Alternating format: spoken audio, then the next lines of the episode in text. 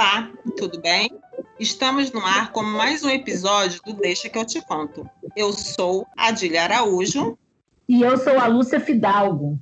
Hoje vamos abordar o tema Biblioteca Escolar Infantil e a formação de famílias leitoras. E nossa convidada vem lá do Piauí. Ela é graduada em biblioteconomia pela Universidade Estadual do Piauí, faz um trabalho belíssimo com formação de família leitoras. E aí eu pergunto para ela, moça, quem é você no mundo encantado dos livros? Olá, bom, me chamo Elane Araújo, sou bibliotecária escolar infantil e quem eu sou no mundo dos livros, eu diria que seja alguém muito apaixonada tanto por livros quanto por pessoas. E quando a gente tem o prazer de juntar os dois, eu acho que esse amor só cresce mais ainda. Elane, antes da gente entrar né, no ar, você estava conversando comigo que você trabalha na capital e mora numa cidade próxima a Teresina. Eu queria que você Sim. falasse sobre esse desdobramento do ir e vir, né? E que você falasse um pouco mais sobre seus projetos e sobre as maneiras que você tem para divulgar né, a sua profissão, a sua paixão pela formação de, de leitores? Bom, desde o meu ensino superior, que eu estudo em Teresina e moro em Altos. Altos fica a 37, 40 quilômetros de Teresina, então fica mais ou menos uma hora de ônibus. Eu sempre estive, minha família é de Teresina, minha mãe, assim que eu nasci, que ela se mudou para essa cidade que fica próxima, então, a gente sempre esteve em contato com Teresina, seja através de estudo, seja através de trabalho.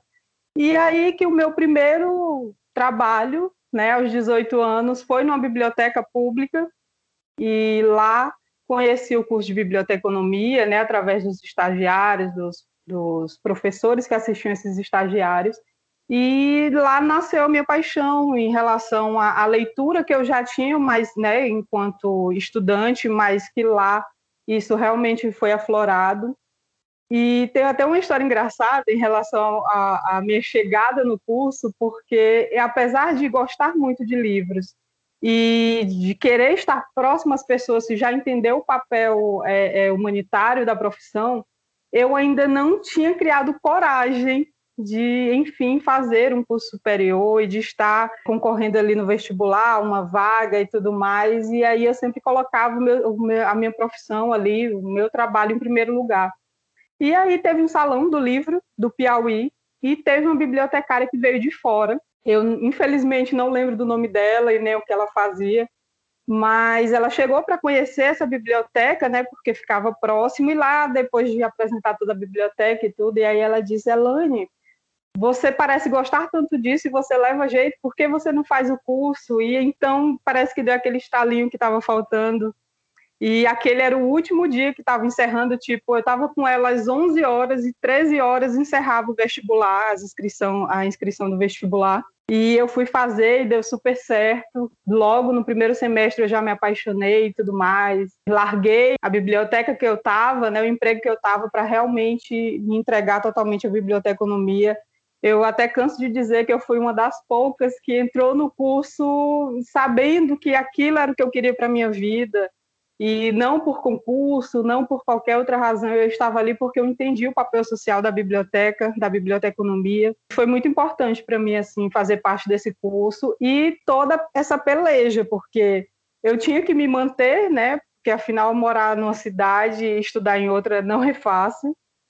Eu tive que ter ali a, a verba né, para ir e vir e para me manter. Então, eu, tive, eu consegui o estágio já no segundo semestre que eu estava de biblioteconomia, porque eu já começava a mandar mensagem para os gestores da cultura de Teresina e começava a falar com eles nas redes sociais. Eu sempre fui muito ativa em redes sociais, então eu buscava, né, falar com eles e dizer, olha, se naquela biblioteca X tivesse isso isso, acho que a biblioteca ganharia mais e tal, porque infelizmente as bibliotecas de Teresina não contam com bibliotecários concursados, né, e, e são poucos os que ainda estão por lá. Então eu vi essa possibilidade de poder falar um pouco mais da nossa profissão e aí eu consegui uma vaga a partir daí, né, dessas discussões aí pelo Twitter e fui lá e fiz um bom trabalho assim dentro do período que me foi colocado, que me foi cedido. E era tipo, de manhã eu fazia estágio em uma instituição, à tarde fazia estágio em outra, e à noite fazia a graduação. Chegava em casa tipo meia-noite, uma hora da manhã, e no outro dia, seis horas, já tinha que estar lá na labuta de novo. Mas foi bem legal, foi bem enriquecedor, porque eu tive a oportunidade de trabalhar em biblioteca especializada, em biblioteca escolar, estágio, né, no caso, biblioteca pública, então, foi bem legal para mim. Assim, e universitária, então eu consegui é, abrir bem o meu leque assim de possibilidades. Que legal você falando, né, Elaine? Todo mundo tem um, uma dificuldade assim para as suas escolhas, né? E biblioteconomia, na maioria das vezes, não é a primeira opção de ninguém, né? É, mas você já entrou sabendo, porque na verdade você já estava no universo da biblioteca e foi buscar a biblioteconomia justamente para aperfeiçoar seus conhecimentos, para ampliar seus horizontes, né? E você foi buscar aquilo que você já sabia que queria, né? Mas mesmo assim você diz que é uma bibliotecária de biblioteca escolar infantil. Eu acho legal você usar isso para se definir, né? É, você disse também que percorreu várias bibliotecas e que você sempre entendeu a biblioteconomia como uma questão social, né? A biblioteconomia atuando junto à sociedade e a biblioteca sendo esse lugar, né, que tem um papel muito importante na formação desse cidadão, que é o cidadão também leitor. Pensando nisso, é, como é que foi o teu encontro com a biblioteca escolar e por que, que você fez essa escolha, já que você percorreu todos os outros universos? O meu caminho, o meu trajeto aqui dentro da biblioteca escolar é bem interessante porque eu nunca me vi na biblioteca escolar na graduação inteira, apesar de ter feito um estágio na biblioteca escolar, eu nunca me vi de fato é, é, tipo, eu sempre me imaginei saindo da universidade, indo trabalhar na biblioteca pública ou em uma universitária, que foi o, meu estágio que eu passei mais tempo, que realmente eu gostei bastante. Mas a biblioteca escolar, eu sempre disse, eu não vou trabalhar em biblioteca escolar. Eu nunca me vi, parecia, parecia não. Eu tinha certeza que eu não tinha jeito para lidar com crianças e também não me vi pela experiência que eu tive em uma biblioteca escolar que eu passei pouco menos de três meses, eu acho que nem chegou a três meses, eu não tive uma boa experiência, é, principalmente por ter essa questão aflorada da, da questão social da biblioteca, né, do, do, seu papel dentro de uma instituição escolar. Nesse estágio, de repente, um aluno não poderia passar no corredor porque a gente teria que ligar para o setor pedagógico e saber se aquele aluno estava autorizado a estar ali.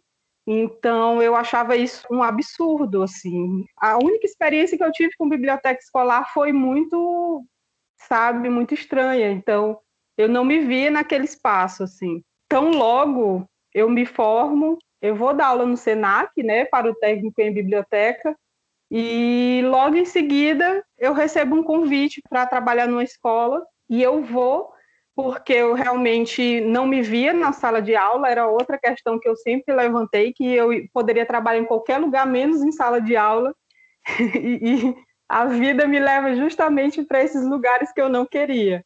E que se provaram, assim, é, e, aliás, e me provaram que realmente eu não sei de nada, porque nem sei é, mesmo os meus gostos, porque na sala de aula eu me encontrei bastante, e quando tive a oportunidade de ir para uma biblioteca, eu de pronto aceitei o convite. E quando fui conhecer o meu futuro local de trabalho, já me apresento logo uma biblioteca escolar infantil. Aí eu fiquei assim assustada, disse como assim? Já estava achando assim uma grande novidade de fato ir para aí uma biblioteca escolar e ainda mais em uma biblioteca escolar infantil, no qual é por isso até que eu me apresento como bibliotecária escolar infantil, porque de fato o meu público ali a quem eu assisto são crianças. Ali eu recebo do maternalzinho, né, ali do infantil 1 até o primeiro ano do ensino fundamental. Então, foi assim um choque. Mas esse meu medo também de lidar com as crianças foi bem impactante, porque eu não sabia lidar, eu não sabia falar com crianças assim, né? Porque eu não tinha sobrinho, não tenho filhos, eu não lidava com crianças no meu dia a dia. Então, ter que trabalhar para elas e moldar ali todos os meus projetos, que eu sempre tive muitos projetos, mas moldar para aquela infância foi bem assim enriquecedor, porque gente, não tem coisa mais fofa do que você chegar é, no horário de atendimento e as crianças chegarem com bom dia, tia Elane, sabe aquela vozinha de uma criança de 3, 4 anos? é a coisa mais fofa do mundo, assim, é, você se apaixona, não tem como. Os pais também sempre foram muito receptivos, então, assim, eu me senti abraçada pela comunidade escolar e a única coisa que eu poderia fazer era realmente fazer o meu melhor, né, me adaptar àquela situação e arregaçar as mangas e, e fazer o meu melhor por toda a comunidade, justamente pela biblioteca, essa biblioteca que eu trabalho, ela receber toda a comunidade, então, foi mais um motivo para me enxergar e realmente entender que o bibliotecário, na escola, ele não trabalha apenas para professor e alunos, né? Ele trabalha para toda a comunidade, desde o avô, da tia que está indo buscar aquele aluno, a todo mundo a gente deve trabalhar para eles, visando eles. Elane, você tocou num ponto que eu sempre falo, né? Que a, a biblioteca escolar a gente não lida só com os alunos, né? A gente lida com a família também. E eu também sou bibliotecária escolar. A escola que eu trabalho, ela vai da educação infantil ao ensino médio, faço mediação de leitura, e é isso mesmo que você falou, né? E a criança, talvez, ela assusta um pouco, porque a criança, se ela gostar, ela vai falar que gosta, né? Se ela não gostar, ela vai falar que não gosta ela fala realmente, nossa, que história chata, ou ela fala, nossa, adorei essa história, e você vê que é verdade, né? Não tem aquele pudor para falar o que não sente, né? Então eu acho que assusta um pouco. Será que foi por isso também? O seu medo de repente? Como eu não tinha contato com crianças, eu nem tinha essa visão que você está falando. A minha percepção naquela época era mais em relação a como conquistá-las, porque eu sempre entendi que o bibliotecário ele tinha que ser bem quisto pela comunidade a qual ele atendia. Então, eu imaginava o seguinte: se eu não sei falar com a criança, se eu não sou do tipo, sabe quando você se vê em uma situação que você está aqui convivendo em sociedade, uma criança chega próximo e ela sorri para você e você sorri para ela, mas eu só passava, eu não passava disso, sabe? Eu não sabia puxar conversa, eu não sabia até onde eu poderia estar me envolvendo puxar ali um assunto com aquela criança, de como eu, eu me inseria. Eram muitos medos, assim, sabe, de, de como lidar com aquele público. Mas essa questão eu já fui aprender depois, sabe? Essa sinceridade das crianças, tanto que eu não posso cortar meu cabelo, não posso botar um batom diferente. Tipo, se cair um cisco, um cílio no meu rosto, as crianças vão perceber. E isso eu, eu fui aprendendo assim a, realmente conforme eu ia lidando com elas, mas antes eu não via isso. Assim. Por que, que você aceitou esse desafio? Porque faltou opção? Porque muitas vezes eu escuto os alunos também falarem: ah, eu me formei e aí eu não conseguia trabalho e acabou aparecendo uma biblioteca escolar e eu fui e hoje eu me apaixonei. Com você foi mais ou menos isso, Elani? Faltou alguma coisa? Foi essa oportunidade que apareceu? E, é, e por que, que você aceitou esse desafio? Não, na verdade, eu já estava no SENAC, né? Eu já estava como professora no SENAC. Mas eu não me via fora da biblioteca. Eu sempre me vi e moldei uma, uma. Eu sempre planejei muito os meus passos em relação à profissão. E os meus passos ali no meu planejamento sempre estava trabalhar em uma biblioteca. Então, quando eu tive a oportunidade de, de trabalhar em uma biblioteca, eu não pensei duas vezes e assim, é, fui para a entrevista de emprego nessa escola ciente de toda a minha deficiência em relação ao que se espera de um bibliotecário escolar, que geralmente eles pedem alguém que tenha uma experiência anterior, que tenha alguma coisa de pedagogia, né, alguma coisa da licenciatura. E eu sabia que eu não tinha, apesar de ter a minha pós-graduação em docência, mas era do ensino superior, né? Mas ali eu entendia de didática e tal.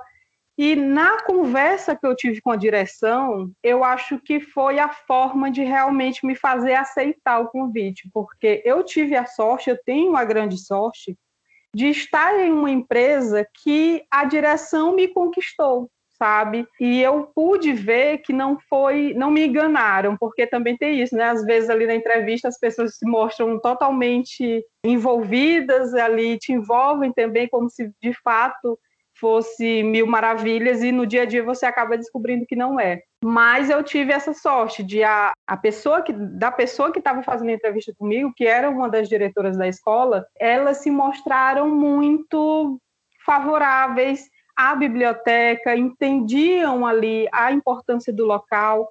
E quando foram me mostrar a biblioteca, gente, a, a biblioteca que eu trabalho é linda demais, sabe? É, é muito colorida, é o sonho de qualquer bibliotecário é super colorida, tem puffs coloridos, tem LEDs brilhando, tem data show, tem, sabe, tem todos os dispositivos que eu poderia precisar, tem um bom espaço para desenvolver atividades.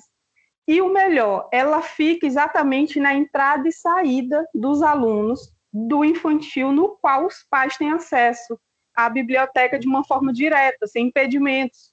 Então, é, quando a, a, diretora fez a entrevista e ela me levou até a biblioteca, nossa, os olhos brilharam assim. E ali, a partir daquele momento, eu já não me vi em outro lugar. E conforme o tempo foi passando, eu fui disse, não, eu vou aqui ficar na minha experiência, vamos ver o que é que acontece. E aí eu tive uma ótima experiência com os alunos, com os pais, com a própria direção, sempre muito antenada ao que estava acontecendo em relação à biblioteca, sempre estavam perguntando feedback para mim, para os pais, para os alunos, o que é que estavam achando do meu trabalho, o que é que estavam achando da biblioteca. E sempre quando os pais falavam assim, tia, eu conheço um livro muito legal aqui, será que a gente não poderia trazer para a biblioteca, e tão logo eu apresentava a direção, a direção me autorizava a fazer a aquisição daquela obra. Tão logo eu via que a gente já poderia começar a fazer alguns projetos, a direção já aprovava aqueles projetos. Então eu me sentia assim no local, sabe, de sonhos, porque eu estava no local que realmente entende o que é o bibliotecário, entende o que é a biblioteca, aquele espaço da biblioteca, os professores são muito bem entendidos também dessa parceria entre biblioteca e bibliotecário e os professores e toda a comunidade escolar. Então, eu me senti muito abraçada, sabe? Por um local que realmente estava valorizando tanto a biblioteca quanto a mim. E eu poderia continuar desenvolvendo os meus trabalhos, né, os projetos e tudo. E eu realmente vi que isso eu estava ganhando por estar ali, e a empresa estava ganhando por me ter. Então foi um ganho mútuo ali que foi muito importante para mim. Ah, que maravilha, né? Você falar isso. E isso assim me anima porque a gente acha que essas possibilidades não acontecem, mas elas acontecem sim, da gente se apaixonar por uma coisa que a gente pensou nunca gostar, né? Mas dentro da biblioteca escolar, você falou aí, né, que é um espaço bonito, com todos os equipamentos, com um espaço agradável, onde todo mundo tem acesso, onde tem uma equipe na escola que te ajuda, que é tua parceira, que está sempre te escutando, escutando também as crianças. Isso, a gente sabe que isso é importante para um bom trabalho, mas a gente sabe também que só isso não basta, né? A gente precisa ter dentro dessa biblioteca é, um acervo de qualidade, um acervo diversificado. Aí a gente precisa principalmente ter alguém né, que eu digo é o bibliotecário, como alguém que, que tenha esse olhar para as possibilidades do livro, da leitura, e não pensar só no empréstimo, na guarda, no tratamento técnico, mas pensar num entorno muito maior e principalmente nessa formação de novos leitores, deixando o leitor pensar que esse é o lugar ideal para se criar muitas coisas dentro da escola. Eu costumo dizer que a biblioteca escolar ela é o coração da escola, ela pulsa, dali saem novas ideias, dali saem novas conversas. É um lugar onde a gente pode trocar muito né, e aprender também. É, dentro do seu trabalho, eu sei que você tem um canal no YouTube, né, que você indica livros, que você fala é, sobre o que você entende de leitura. É, fala um pouco disso. Como foi que você constituiu esse trabalho de formar leitores dentro dessa biblioteca? E eu digo leitores, não só as crianças, porque me parece que você trabalha com os pais também. Conta isso um pouco para gente. Então, conforme eu passei ali os meus primeiros seis meses de trabalho observando, eu entrei no mês de agosto, então eu tive um, um tempo aí até o, o começo do semestre seguinte para observar. Eu me coloquei muito nessa situação, sabe, de, de observar, de criar laços, tanto com as crianças, quanto com os pais, quanto com os professores, toda a comunidade escolar. Eu procurei ali muito entender o que a minha comunidade estava precisando e eu só poderia conseguir isso através de uma conversa.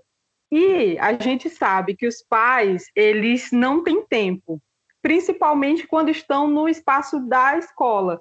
Tipo, eles entram lá para deixar as crianças e entram lá para pegar as crianças para ir embora, porque já está na hora do almoço, porque já está na hora da janta, ou porque tem que voltar para o trabalho, enfim, N possibilidades. Então a gente nunca tinha muito tempo. E para você ver, quando eu entrei, a gente estava com a média de empréstimos ali de no máximo 70. Em um dia eu consegui emprestar 70 livros, assim, e isso para a direção parece que já era alguma coisa muito boa. E ao longo desses seis meses aí que eu fui trabalhando, eu fui observando e fui conseguindo implantar ali o feedback, sabe? Tentar buscar ali um feedback dos pais e conversar com as crianças e conversar com os professores, pedir essa parceria dos professores em que indicassem a biblioteca, em que indicassem a importância dos pais pegarem livro na biblioteca, entrarem, usufruírem daquele espaço. E foi a partir daí que eu realmente é, consegui aumentar o número de empréstimos, tipo de 70 a gente passou para 220 por dia. Então, a questão que foi levantada com esse grande número de empréstimos é que acabou diminuindo o tempo que eu tinha de feedback, né, que eu tinha de conversa ali para saber se o livro que estava sendo entregue tinha sido bem aceito, se tinha alguma consideração a ser dada, e crianças, elas gostam muito de falar sobre isso, e elas gostam que você dê atenção para ela naquele momento que ela está falando, né? Então, eu não tinha como dar essa atenção. Os pais também já estavam ali apressados, porque a fila já estava no final da biblioteca. Então, eu fui perdendo muito do tempo ali do feedback. Então, os pais que chegavam mais cedo, eu conseguia conversar, e dali eu comecei a fazer alguns projetos, mas mesmo assim eu sentia muita falta de conversar, de dizer: olha, é, seu filho não gostou desse livro, mas talvez ele goste desse. Então, tipo, eu comecei, eu vi ali que tinha crianças que não estavam mais entrando na biblioteca porque os pais estavam com pressa, e eu sabia que aquela criança gostava de livros, então eu já começava a deixar um livro separado, quando o pai ia passando, eu já batia ali pelo vidro da janela entregava o livro, leva, não, tia, mas eu nem assinei nada, eu disse, leve, amanhã você me devolve. Então, eu sempre tentei estar ali próximos deles, né? É, tentar ali sempre entregar o livro, mas não era só isso, eu tinha que receber um feedback, eu tinha que ver com eles até onde projetos da biblioteca poderiam ir, né, em relação a, atividades a serem desenvolvidas com ponto de vista e com a intenção de que o público-alvo fossem os pais, porque com as crianças a gente já desenvolvia muita coisa, e a gente entende que por família leitora é uma família que lê junto. Então, se eu não, não colocasse os pais nessa situação, possivelmente os filhos não, não iriam muito longe em relação a livros. Então, a partir dessa falta de tempo de feedback, de, de poder conversar ali com os pais, eu crio, né, no ano passado, no caso, eu criei em 2019 o Dica de Bibliotecária no Instagram, que era um espaço para quê? Para que eu pudesse mostrar mais o acervo da biblioteca. Só que, no caso, era em separado da escola, né? É, eu mostrava alguns livros, mas não ligado à escola. Tipo, eu não, eu não dizia que aquele livro fazia parte do acervo da escola. Tipo, se alguém, algum pai ali que me seguisse, aí eu falava isso, olha, na biblioteca a gente tem. E aí aquele pai entendia, mas eu não mostrava apenas livro da biblioteca, porque, enfim, né, escola particular é toda uma questão em relação à divulgação de seus materiais, de fotos e tudo. Então, o Dica de Bibliotecária no Instagram ele foi criado para isso, para que eu pudesse ter mais tempo de contato com os pais e eu pudesse fazer essa curadoria, que eu pudesse trazer alguns dados, algumas curiosidades, é, formas, estudos de melhorar né, esse contato, tanto das famílias quanto das crianças com o livro, como isso poderia ser feito de uma forma que realmente trouxesse ali benefícios para toda a família. Então, eu consegui alcançar um bom público ali, porque uma mãe ia indicando para outra, e assim a gente conseguiu formar um bom público. Então, o Dica nasceu mais com essa tensão, assim, sabe? De aumentar ali, de ter mais um canal de contato com os pais. E logo alguns bibliotecários começaram a seguir, E aí eu vi a necessidade, assim, sempre estavam me perguntando por direct sobre projetos na biblioteca. Mas como eu disse, o meu trabalho no Dica é totalmente separado do meu trabalho na, quer dizer, não é totalmente separado, mas em relação ao conteúdo, eu não poderia utilizar o que eu falava, né, os projetos que eu fazia na escola. Então, eu montei o canal no YouTube, que já nasceu esse ano, né, agora em 2020, nasceu em março, que foi justamente no dia que a gente completou um ano do Dica no Instagram, e aí a gente fez o canal no YouTube para que eu pudesse estar tá levantando algumas questões que eu vejo no dia a dia, que eu vejo nas redes sociais, que os colegas levantam, né, que questionam comigo ali, que a gente conversa sempre nos grupos aí de bibliotecários, né, e eu levantei essa, essa bandeira, assim, de entender que a gente precisa ocupar espaços, que a gente tem que entender que a gente não fala só para bibliotecários, que bibliotecários eles já sabem muito bem da sua profissão, porém alguns querem discutir mais coisas e a gente tem que levantar essa questão de discutir coisas da nossa profissão, mas não questões, sabe, que a gente já vê no dia a dia, não, eu queria levar além.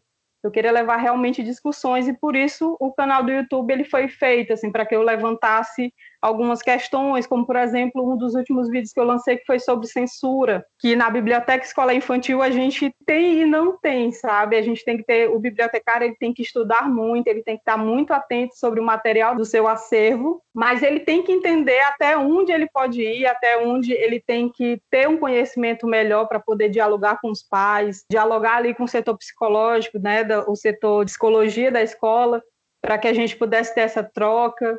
Então, foram são dois espaços, né? No caso, tem o Instagram e o Facebook que trabalha com o mesmo conteúdo, e tem esse canal no YouTube que é para aprofundar mais nessas discussões aí da prática bibliotecária. Elane, deixa eu te perguntar uma coisa. Você falando aí sobre sempre ativa nas redes sociais e tudo, e como foi para você é, trabalhar diretamente com os pais sobre esse assunto da, da formação de leitores para que eles entendessem que eles também são super importantes nessa base, né, da criança como leitora. Eu queria que você falasse um pouco sobre os seus desafios, qual foi a sua dificuldade diretamente relacionada com as famílias e se teve realmente alguma dificuldade, quais foram? Eu acho que primeiro a gente tem que entender que bibliotecas escolares de uma escola particular ela é totalmente diferente, né, de uma escola da rede pública, porque eu estava até pesquisando esses dias sobre a, a, pesquisa Retratos da Leitura, né? E lá realmente consta algo que eu já tinha percebido. Eu vim, né, de escola pública. Todos meus estudos foram em escola pública. Então eu vinha de escola que não tinha biblioteca, bibliotecário eu nem sabia que existia. De repente eu estou numa escola que é classe média alta e que a gente vê que realmente os pais são interessados. Tanto que eu, eu comecei a perceber a biblioteca como esse espaço da comunidade, em vez de só alunos e professores, a partir do momento que eu vi, que eu reconheci que os pais conseguiam se organizar para que tirassem pelo menos meia hora, uma hora para ficar com os filhos na biblioteca. Então, eu já reconhecia que, tipo, o aluno ia sair da sala de aula, ia correndo para a biblioteca, os pais já sabiam que encontrariam eles lá dentro, então já iriam lá, sentariam e pegariam um livro para ler. Coisa que, infelizmente, a gente não vê nas bibliotecas públicas, né? Porque o acesso não é permitido além de um determinado horário, é, por N razões, né? Que eu não vou poder elencar porque eu não tive essa experiência. Mas na biblioteca particular, né? De uma escola particular, a gente vê que realmente ali, e até o que mostra né, na pesquisa aí do Retratos da Leitura no Brasil, que realmente as pessoas que têm mais, que têm uma, uma estabilidade financeira melhor, elas realmente sabem que a leitura deve ser estimulada, quais são os ganhos que a leitura vai oferecer para a formação, para a educação dos seus filhos. Então eles e eles tiveram isso, né? Eles estudaram em escolas, a grande maioria deles estudaram em escolas que tinham bibliotecas, então eles lembram, tanto que eles chegam na biblioteca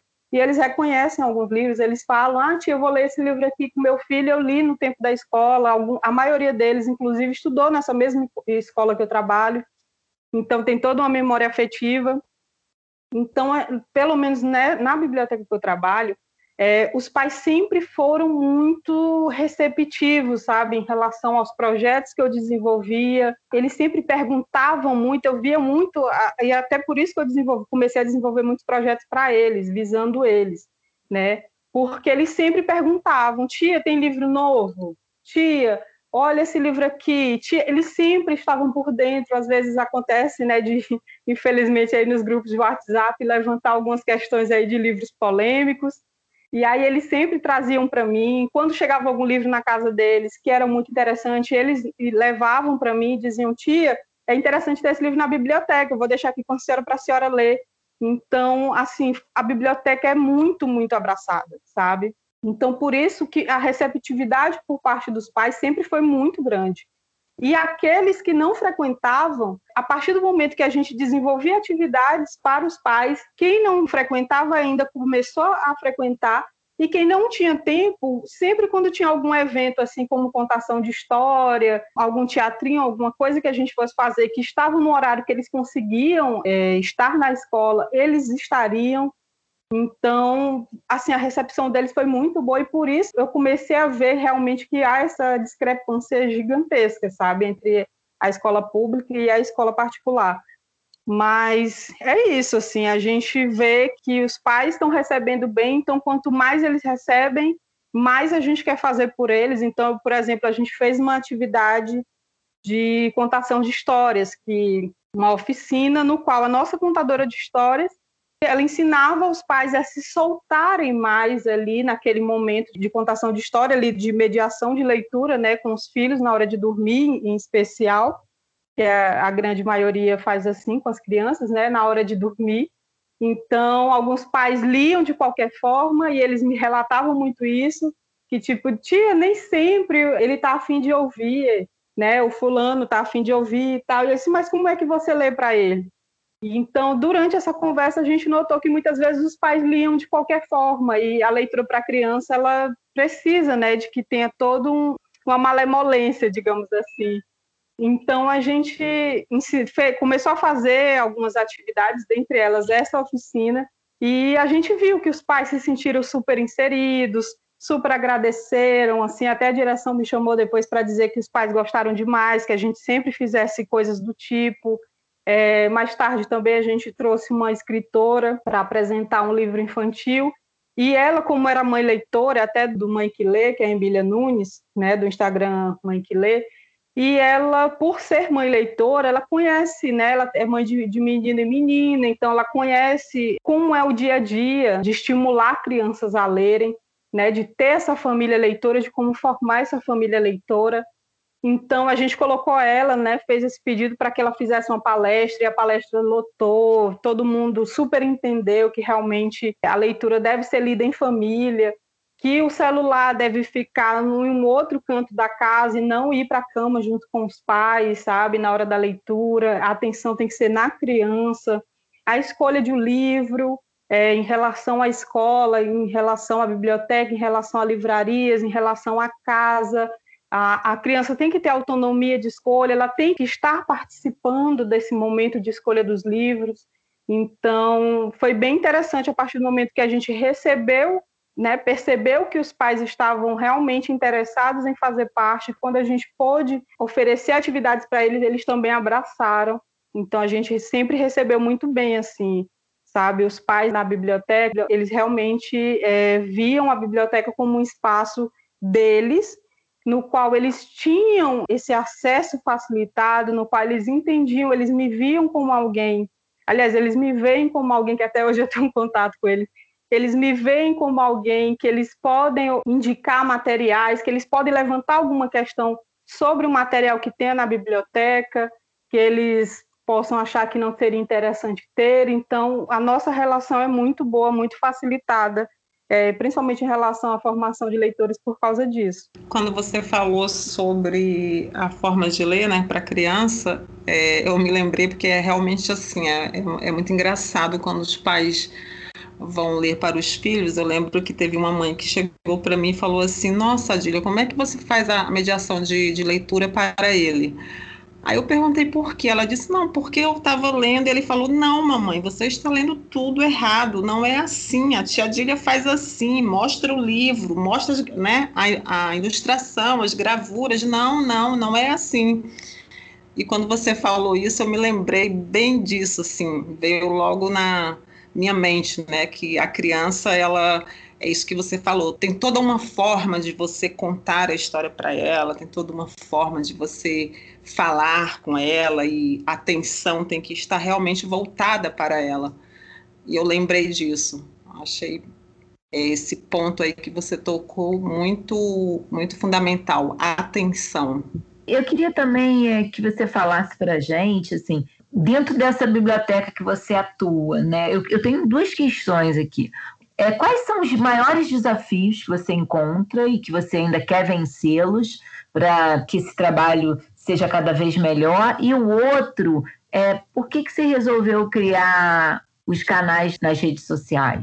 Então, eu acho que um grande desafio ainda é essa questão da valorização profissional, assim, de cada vez mais me especializar. A gente tem sempre essa necessidade, eu pelo menos tenho muita necessidade de estar sempre me colocando inteirada sobre assuntos em referente à psicologia, referente à educação inclusiva, pedagogia, algumas outras disciplinas, porque eu sempre me vejo nessa necessidade de ter como conversar com os professores, para que eles me vejam como alguém realmente é, eficaz, eficiente, alguém que eles realmente busquem em mim uma parceria. E eu acho que muitas vezes, pela, por essa falta de conhecimento de algumas coisas, a gente acaba deixando passar alguma coisa.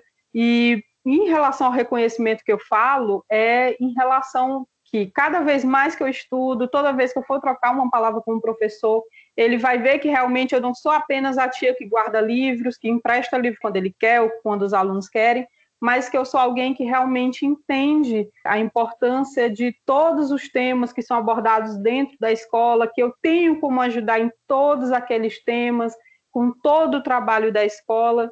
Então, eu acho que para mim ainda é assim algo que eu estou tentando e eu tenho esse entendimento que eu realmente ainda tenho muito que aprender e estou me esforçando para que eu realmente sempre tenha. Hoje em dia eu tenho contato com todos os professores da escola, seja do, do infantil, seja do ensino fundamental e médio.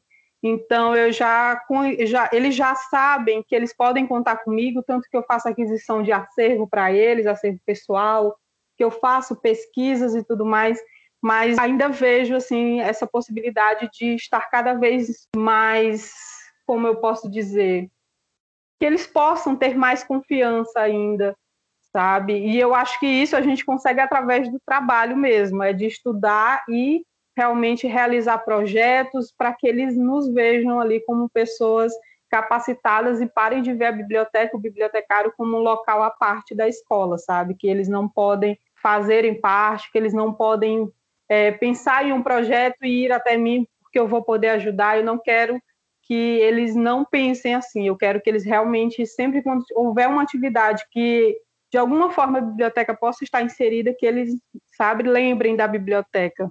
E em relação às redes sociais, é aquilo que eu falei, realmente a gente viu a necessidade de ter mais um canal de, de conversa com os pais, para que a gente pudesse trocar figurinhas ali de uma forma é, menos corrida, que era o caso que acontecia ali na, dentro da biblioteca. Como a gente estava fazendo esses 220 empréstimos por dia, ali o tempo de conversa realmente era muito pouca e, e eu, eu tenho muita necessidade de ver, de receber o feedback das crianças em relação aos livros, às atividades da biblioteca, bem como de manter essa parceria com os pais, de poder indicar livros, de receber indicações. Então, o nosso Instagram ali, esse projeto Dica de Bibliotecária, ele nasceu para isso, para que a gente pudesse estreitar os laços e tanto que através de lá eu consigo ter contato com praticamente todos os pais que a biblioteca assiste. Elane, você falou sobre as, redes sociais. Eu queria que você falasse um pouco sobre o seu trabalho nesse momento atual que nós estamos vivendo, dessa pandemia, onde não se pode estar presente, né, fisicamente. Gostaria que você falasse um pouco sobre o seu trabalho, como você está fazendo, como você está conseguindo chegar aos, aos alunos. Você já falou das redes sociais e tudo, mas em compensação, pergunto mesmo ao trabalho mesmo na biblioteca escolar. Então, em relação à biblioteca, nós estamos trabalhando com os canais possíveis aí. Então, nós estamos com o WhatsApp liberado para professores e direção, assim como toda a comunidade interna da escola, é, no qual a gente faz acompanhamento em relação a pesquisas, em relação a tentar ali agregar em relação a livros, a projetos, a gente está sempre ali aliado em relação à bibliografia, em relação a projetos que a gente possa auxiliar os professores nas aulas.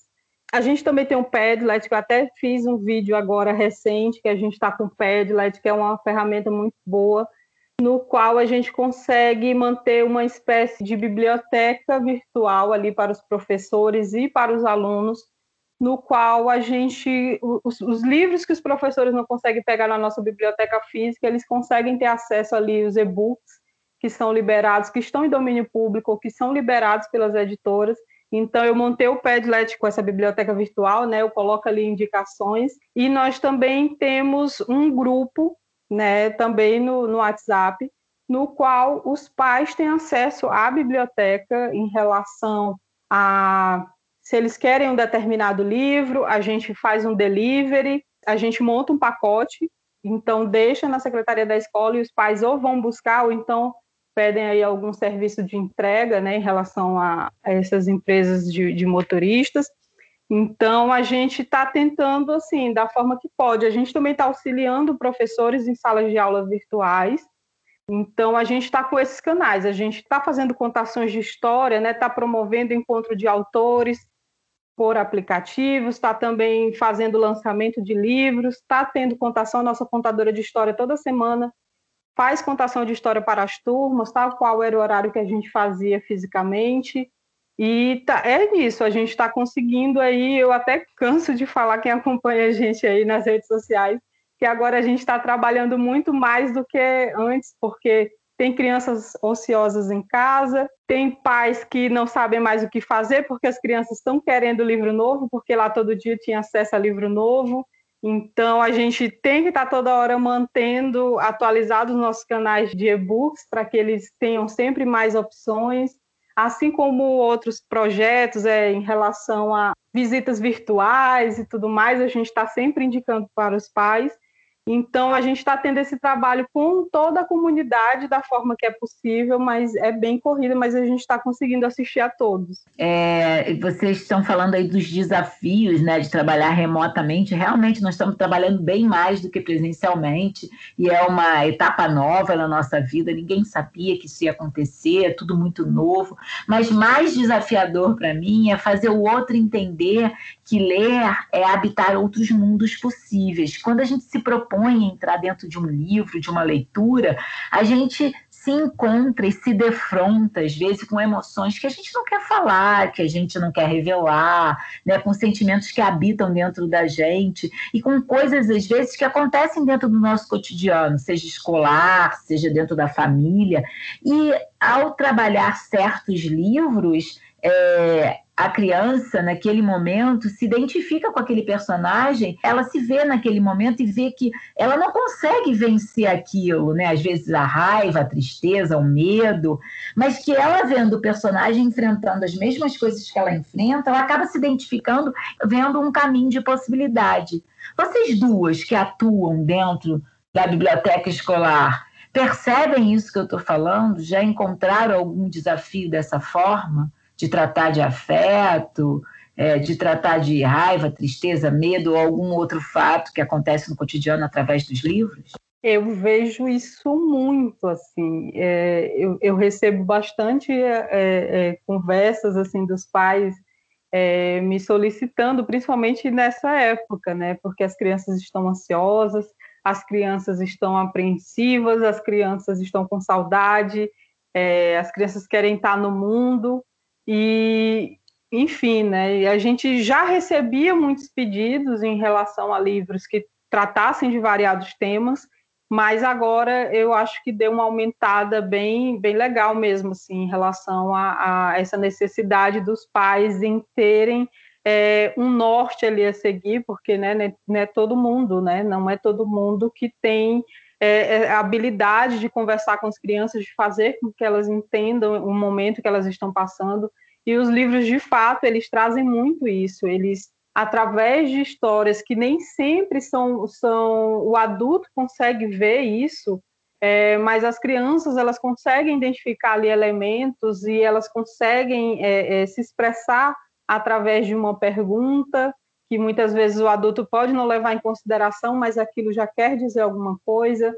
É, os livros ele, eles têm muito essa, essa capacidade, sabe, de fazer as crianças falarem e nem sempre vai ser de uma forma que o adulto que não esteja atento vai entender, mas que elas estão expressando e muitas vezes elas é um, às vezes é um pedido de socorro, às vezes é, é algo como preste atenção em mim, é, às vezes ela faz algum, algum como é uma criança, né, ela está em fase ali de, de, formação de sua identidade, de suas ações, então o livro também, é, ele consegue trazer muito é, para a criança essa possibilidade de entender que certos comportamentos ele não deve acontecer e que se acontecer ele tem que entender, ele tem ali que entender quais são que aquilo vai causar, né, quais são as consequências, é, em relação a algo que ele fez e como um coleguinha se, se, sentiu mal. Muitas vezes a criança ali ela não entende que uma determinada atitude dela fez mal para alguém. Muitas vezes os livros eles tratam muito sobre isso. Então a criança consegue se identificar. Então muitas vezes ali tem livros que os pais levam, né, com as crianças. E quando retornam, as crianças me dão um feedback e os pais me dão outro. Então, quando ali as crianças me dão que eu vou conversar com o pai, o pai disse, nossa, ele achou isso. E muitas vezes é, é justamente essa falta de diálogo, sabe? Essa observação que às vezes um olhar atento é, conseguiria identificar muita coisa. Então, eu passo a conversar ali, é por isso que eu digo que a gente tem que ter estudo ali muito multidisciplinar por causa disso.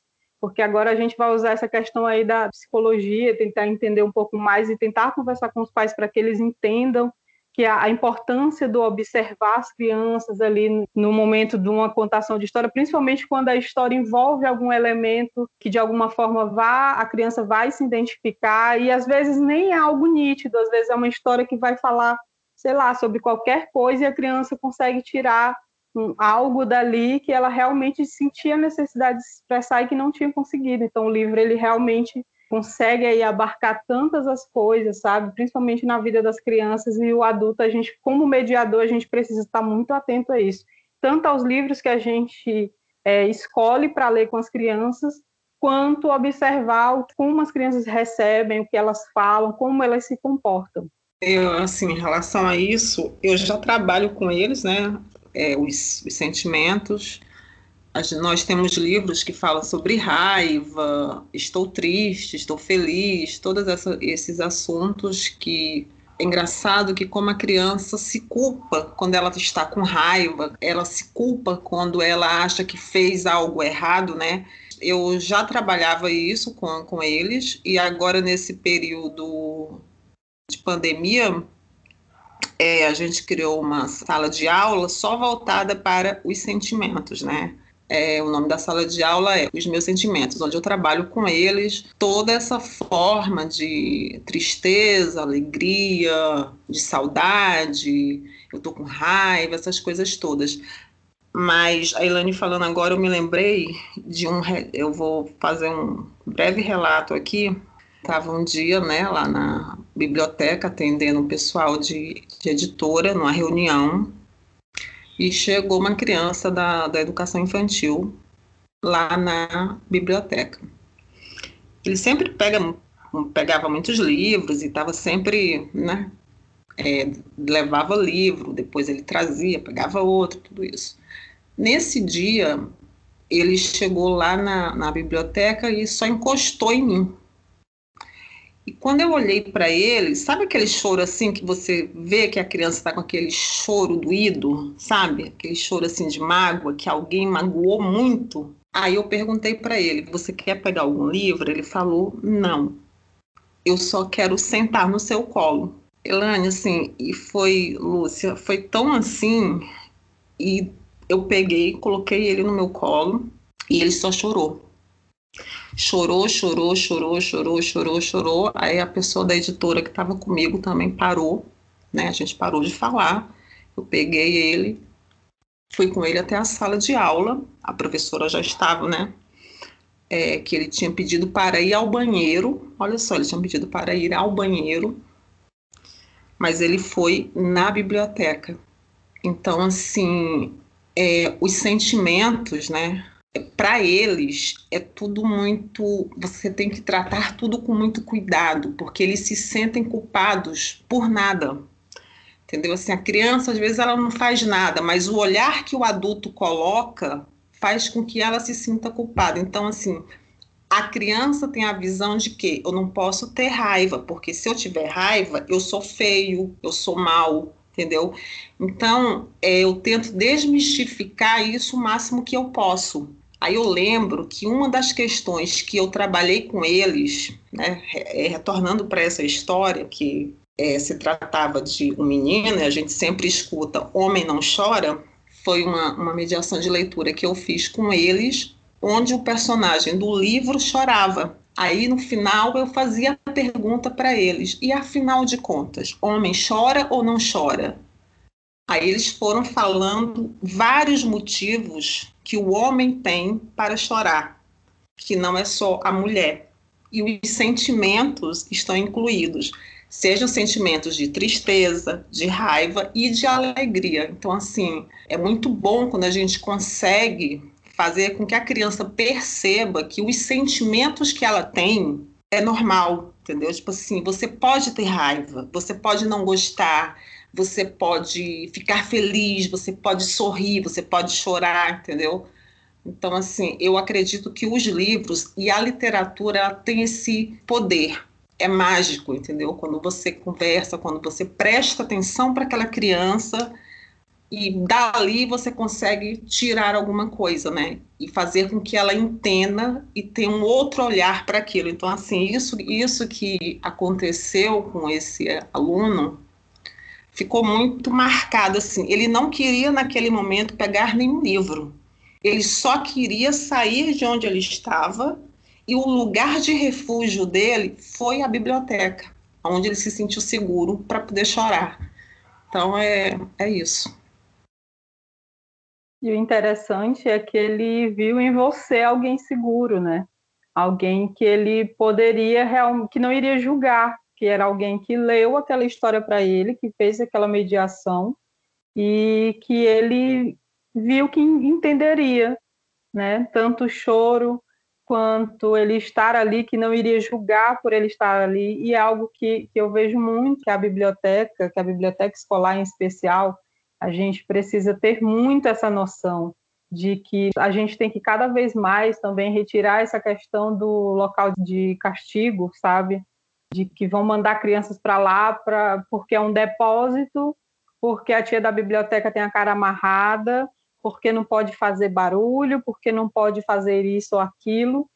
E a gente tem que entender que a biblioteca ela tem que ser um local, assim como qualquer outro dentro de uma escola, principalmente em espaços que trabalhem com crianças, que a gente seja um local que as crianças sejam se sintam bem-vindas, bem-vindas, que elas realmente tanto elas quanto toda a comunidade escolar, de realmente passar ali pela porta da biblioteca e não se sentir como, como infelizmente a sociedade brasileira, uma boa parte dela se sente compelida, né? Que não se sente à vontade em frequentar uma biblioteca.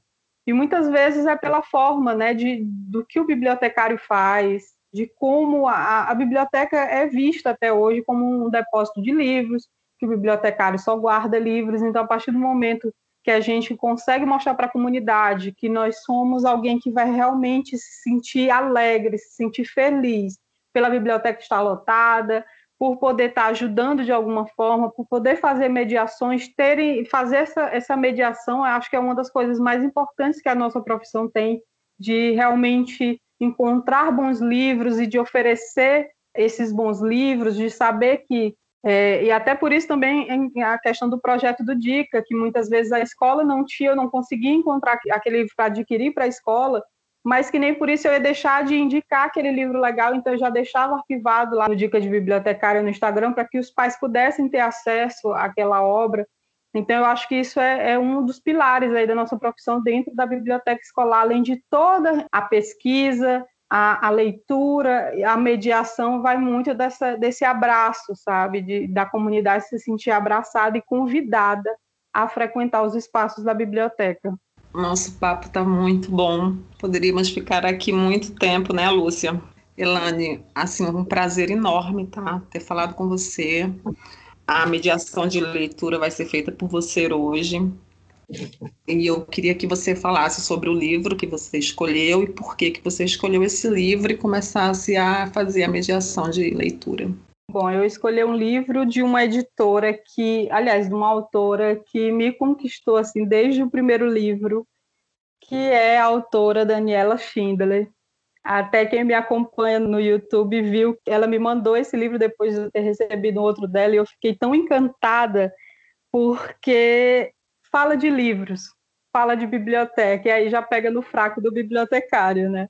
E esse livro se chama Onde Moram os Livros, Bibliotecas do Brasil. Ele é ilustrado pela Bruna Assis Brasil e é um projeto, não tem editora, é um projeto de várias empresas que apoiaram esse livro. E é um livro realmente muito bonito, que vale a pena. Ele é infanto-juvenil, mas como eu sempre defendo nos meus canais, livro bom não tem idade, não tem indicativo de idade.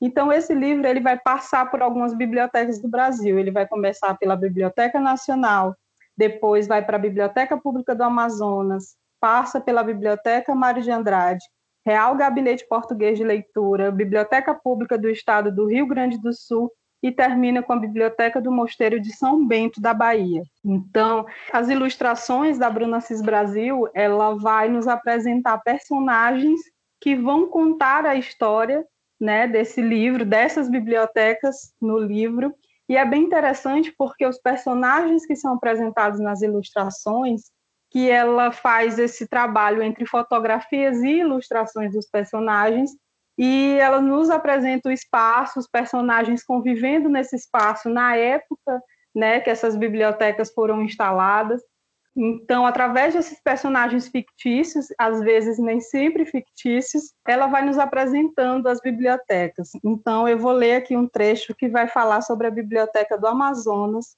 que eu achei realmente muito interessante. Então, ela começa assim. Andando pela rua distraída e quase fui atropelada por um trem elétrico. Manaus de 1900 já não é aquele pequeno vilarejo de casinhas simples. Uma ou outra venda e ruas estreitas, entrecortadas por igarapés. Por todo lado são automóveis, carruagens e trens elétricos. Quem diria que nossa cidade, na província do Amazonas, iria virar uma Paris no meio da floresta? Ulalá!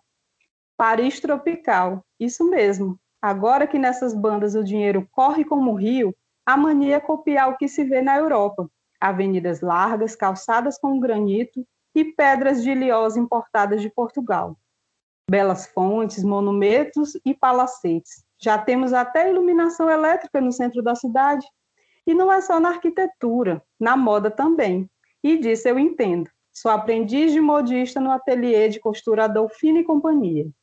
Sucessor da famosa Madame Marie, Costuramos roupas para senhoras e senhoritas, e na nossa vitrine só se vêem modelos como os de Londres e Paris, mesmo no calor amazônico. Por isso carrego meu leque para onde vou.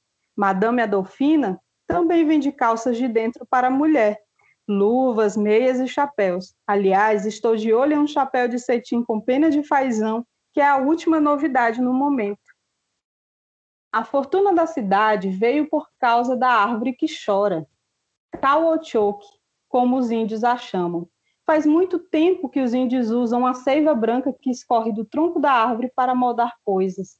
Os primeiros colonizadores que vieram para cá vieram viram os índios jogando com bolas que quicavam. Um historiador escreveu que as bolas pulavam como se tivessem um coelho dentro delas. Os portugueses batizaram a árvore que chora de seringueira. Os índios fabricavam potes moles que, quando apertados, espirravam a água que tinham dentro, como uma seringa.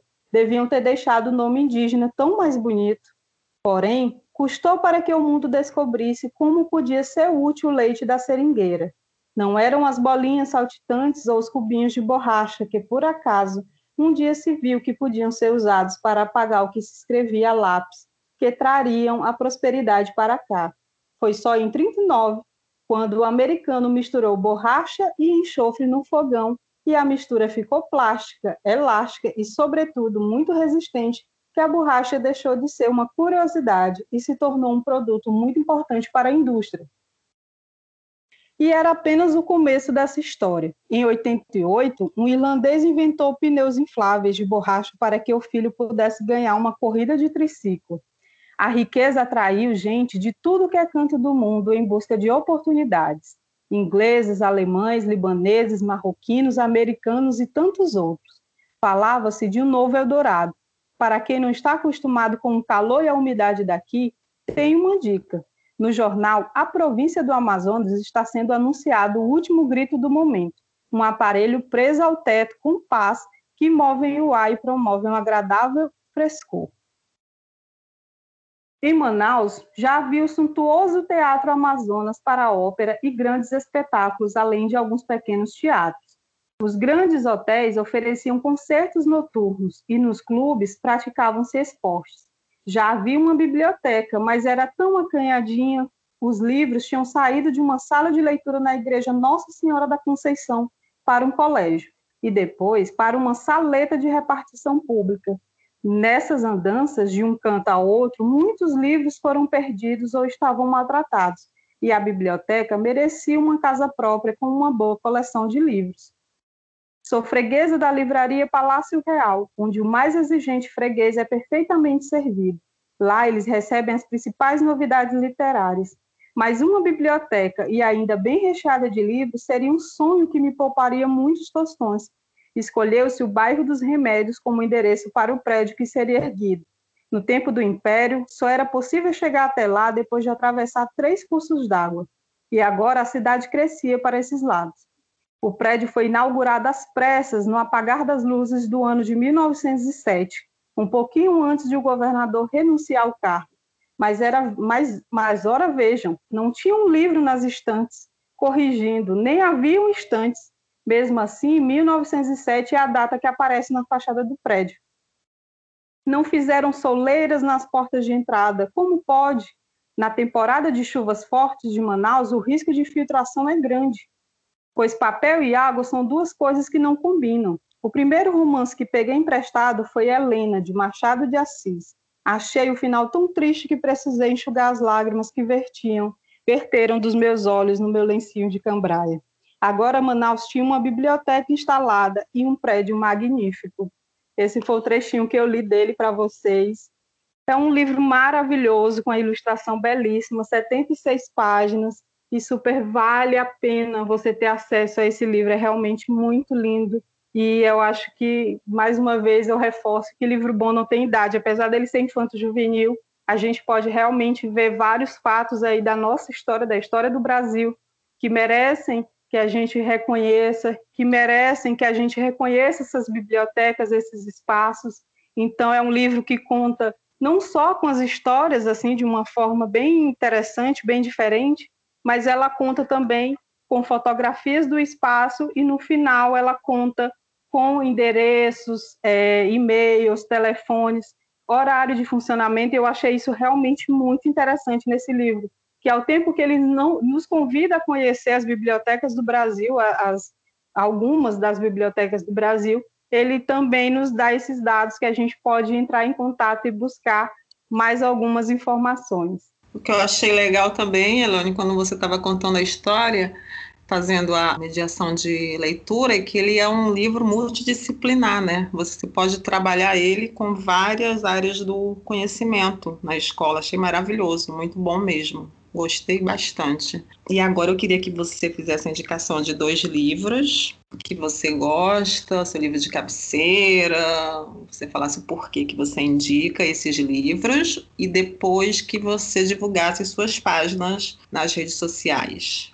Então, os dois livros que eu vim trazer aqui para vocês, o primeiro é o da Geneviève Paté, que é Deixem que Leiam, que é uma bibliotecária aí de Paris, e que eu considero a Bíblia, sabe, do lado social da biblioteconomia, porque ela vai falar sobre a biblioteca pública ali que ela trabalhava e que era no subúrbio de Paris, no qual ela o prédio não ficava exatamente próximo às pessoas que ela via que gostariam, que teriam, que deveriam ter acesso a esses livros. Então a Genevieve ali através de um trabalho incrível que realmente o lado social é muito bem aflorado, no qual ela leva os livros até a vários bairros dessa comunidade e ela tira um dia na semana para ir, ou então finais de semana, e ela leva os livros até lá, faz uma espécie de piquenique literário e passa a fazer empréstimos desses livros. E, e é uma das coisas que eu acho mais interessante nesse livro, né, que ela vai falar sobre essa questão que, que as pessoas têm que parar de julgar as pessoas que são mais humildes, que a biblioteca tem que ir até onde o leitor está. E, infelizmente, vai acontecer de alguns livros se perderem nesse processo, mas que tá tudo bem, faz parte, mas que o mais importante é realmente que as pessoas se sintam convidadas, que as pessoas possam ir até aquele, aquele local que ela deixou, por exemplo, a bicicletinha dela com os livros, que as pessoas vão se sentir convidadas, principalmente as crianças, que ficavam em casa enquanto os pais estavam trabalhando, então as crianças já sabiam que no determinado horário ela, ela estaria lá, então eles poderiam pegar livros emprestados. Eles, quando acontecia alguma coisa com esses livros, eles explicavam para ela o que tinha acontecido, e por mais que eles tivessem medo e que pensassem em deixar de frequentar aquele local porque perderam o livro, ela fazia eles entenderem que estava tudo bem, então, ela é um relato assim sobre esse, essa experiência dela enquanto bibliotecária e realmente tem alguns trechos assim que é de tocar na alma, sabe? E principalmente porque ela vai falar, apesar dela falar também dos adultos, desses pais trabalhadores, ela também vai falar muito das crianças, que é a parte que, me toca muito. E um trechinho aqui que ela falou, ela fala o seguinte: é preciso dispor de palavras e imagens para dizer o mundo conhecê-lo e partilhá-lo. Reconhecer e nomear são aprendizados que se vive melhor na companhia de um adulto. Então, ela vai falar também dessa questão da família leitora, no qual a gente precisa que os pais deem exemplos para as crianças, que as crianças têm que ler, que são estimuladas na escola, mas que não é papel apenas da escola. Mais do que tudo, é papel dos pais. Tanto que, até voltando a essa pesquisa do retratos de leitura, as mães e os pais, juntamente com os professores, são as pessoas no qual as crianças mais se exemplam para poder é, se tornarem leitores. E o segundo livro é O Arte de Criar Leitores, da Goimar Dantas, que é da editora Senac, e é um livro realmente que me encantou, assim, desde quando eu li a sinopse, quando eu tive ele em mãos. Nossa, e é um livro super recente, é, de 2019. Ele é um livro assim que eu acho que é o tipo de livro que bibliotecários têm obrigação de ler, assim como o primeiro que eu indiquei aqui, porque o arte de criar leitores ele vai falar de todas as pessoas, de todos os profissionais, os educadores que influenciam na leitura, desde pais, professores, bibliotecários, booktubers, ela fala dessa parte, eu achei super interessante ela levantar essa questão é, de booktubers, porque realmente a gente tem visto aí que, que principalmente no meio dos jovens, os booktubers realmente tá, estão tendo aí uma participação massiva, e ela vai falar também de projetos, coisa que é muito difícil, muitas vezes a gente encontra livro sobre mediação de leitura, no qual falam da mediação, criticam algumas coisas, mas não mostram, né, não dão alguns exemplos, então Nesse livro da Goimar Dantas, ela realmente exemplifica ali muitas atividades que podem ser desenvolvidas, que ajudam a elucidar muita coisa. Então, é um livro. Na esses dois livros são os livros que eu sempre estou revisitando, porque eu acho muito importante para a minha formação. E é isso, gostaria muito de agradecer a vocês né, pelo convite.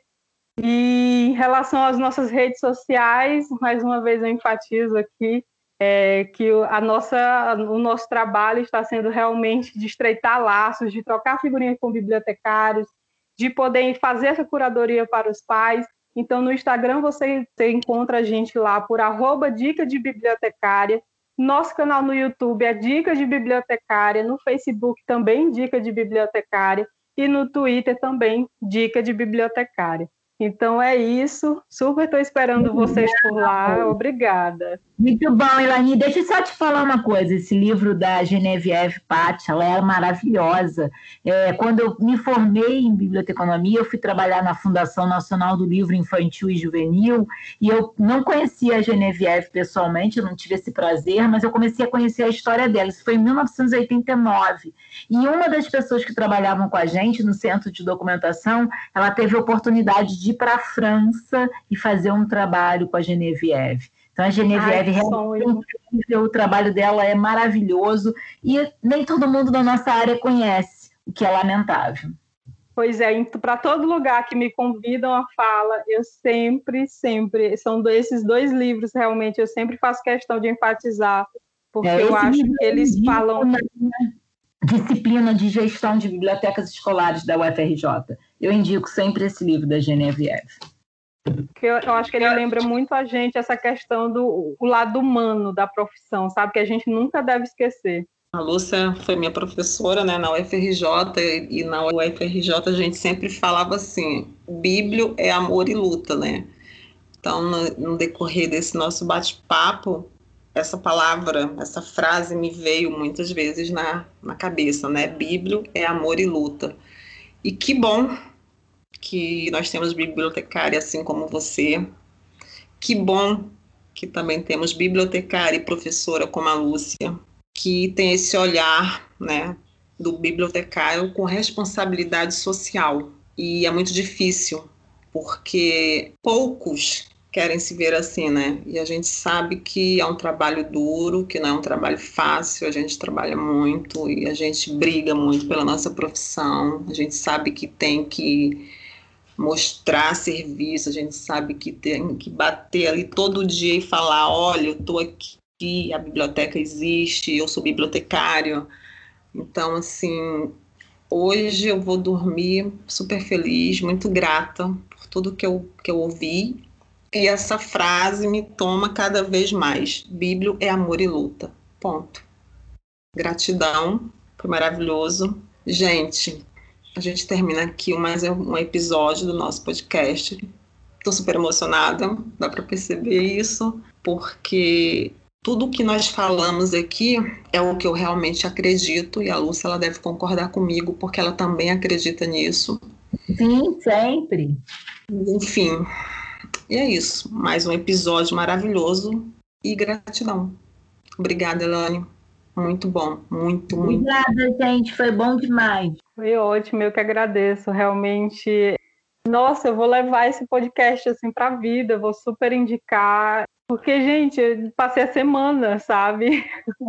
Consegui, maratonei mesmo tudo. Realmente, esse podcast veio para agregar e muito. E eu foi uma das grandes coisas aí que essa infeliz quarentena nos trouxe foi essa proximidade né, em relação aos projetos que começaram a, de fato, ganharem forma, e eu tenho certeza que esse podcast aí veio para somar numa biblioteconomia que está realmente precisando, e eu reforço, a biblioteconomia é amor, é luta e não é para os fracos. Se você estiver esperando que, a, que você vai entrar na biblioteconomia e para ser mais um sentado atrás de uma mesa, eu sinto muito informar, você pode fazer isso, mas você não vai ser valorizado e não adianta reclamar por, por desvalorização, por questão salarial, se você realmente não dá o seu melhor para que a sociedade realmente, que infelizmente não teve acesso nem a bibliotecas, nem a bibliotecários, ela vai te valorizar porque ela não conhece.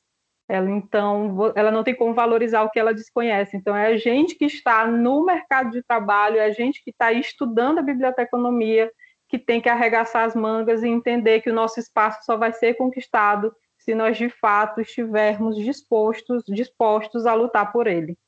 Obrigada, meninas.